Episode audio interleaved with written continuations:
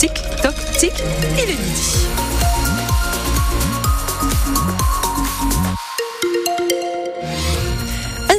Légèrement voilé aujourd'hui et les nuages devraient arriver en nombre pour ce soir.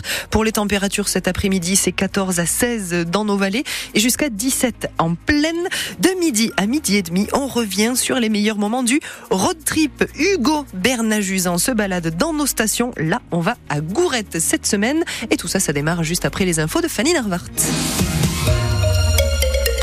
bientôt la réouverture des bains de Lourdes. Oui, les bains, ce sont des piscines où les pèlerins vont se baigner pour réaliser un rituel. Mais ça fait presque 4 ans qu'elles fonctionnent en mode réduit à cause de la pandémie de Covid. À la place, les croyants font le geste de l'eau, c'est-à-dire qu'ils peuvent juste se laver les mains, le visage et boire l'eau. Mais ce bain, c'est très fort pour les pèlerins et ça manque beaucoup, explique Marie-Christine et Anita, deux pèlerines croisées à Lourdes. J'ai eu l'occasion et puis le bonheur de me baigner dans les bains à l'âge de 15 ans. Moment de ma vie très émouvant. Et d'ailleurs, les larmes me viennent.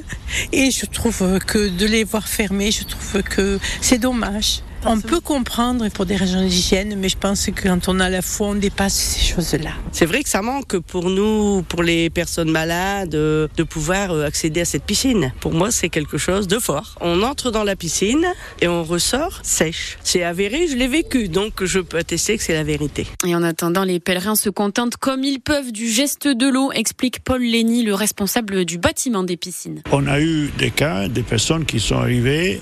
Est-ce qu'on peut entrer à être baignés Non. Et ils sont retournés, ils sont partis. Il y a beaucoup de gens qui disent Oh, c'est dommage, mais je veux faire le geste de l'eau. C'est pas exactement le même, mais euh, on leur explique que la dame, elle a dit à Bernadette Allez à la source, boire et vous y laver. Elle n'a pas dit Allez vous plonger dans l'eau. Le bâtiment des piscines accueillit avant la pandémie plusieurs centaines de milliers de pèlerins par an. Si les bains rouvrent, l'affluence devra être revue à la baisse pour des questions d'hygiène et d'organisation indique le sanctuaire. Un homme de 87 ans a été retrouvé mort dans une rivière à Oloron hier matin. Sa voiture est tombée dans le cours d'eau, le Vert, c'est vers Saint-Pédéo. Une enquête a été ouverte pour savoir s'il s'agit d'un accident ou d'un suicide parce que l'homme présentait des fragilités. C'est à lire sur francebleu.fr. Les jeunes agriculteurs des Hautes-Pyrénées continuent leurs actions ce week-end. Ce soir, des rendez-vous sont fixés à Rabastens, à Tarbes et au sud de Lannemezan. Vendredi soir, les GIA du 65 avaient bloqué les entrées de livraison de certaines grande surface. Ils veulent maintenir la pression avec le salon de l'agriculture qui commence la semaine prochaine. Mobilisation aussi à Pouzac, près de Bagnères de Bigorre, contre la fermeture d'une classe à l'école. Au lieu de 5, ça pourrait passer à 4 dès la rentrée prochaine. En moyenne, aujourd'hui, il y a 18 élèves par classe. Avec la fermeture, euh, ça passerait à 22. Une pétition en ligne lancée par les parents et soutenue par la mairie a déjà récolté plus de 700 signatures et une grosse journée d'action est prévue le samedi 2 mars à Bagnères de Bigorre. Trafic toujours perturbé aujourd'hui sur les trains au troisième jour de grève des contrôleurs SNCF. C'est un peu mieux qu'hier avec un seul TER supprimé entre Tarbes et Toulouse, mais deux TGV supprimés entre Tarbes et Paris, euh, ce qui passe aussi par Pau. La grève doit se terminer demain matin.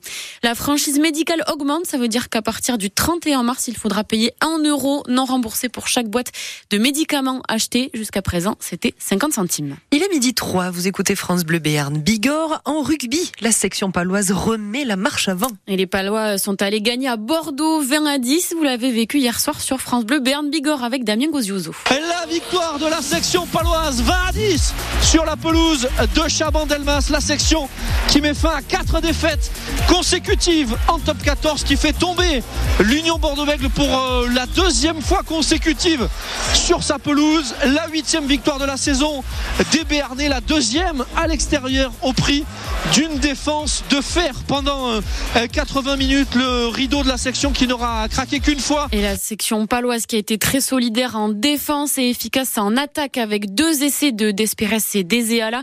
Et comme l'a dit Damien Gozioso, ça met fin à une période compliquée. De quoi donner le sourire au manager Sébastien Piccheroni. Ça fait longtemps que je n'étais pas arrivé souriant, mais bon.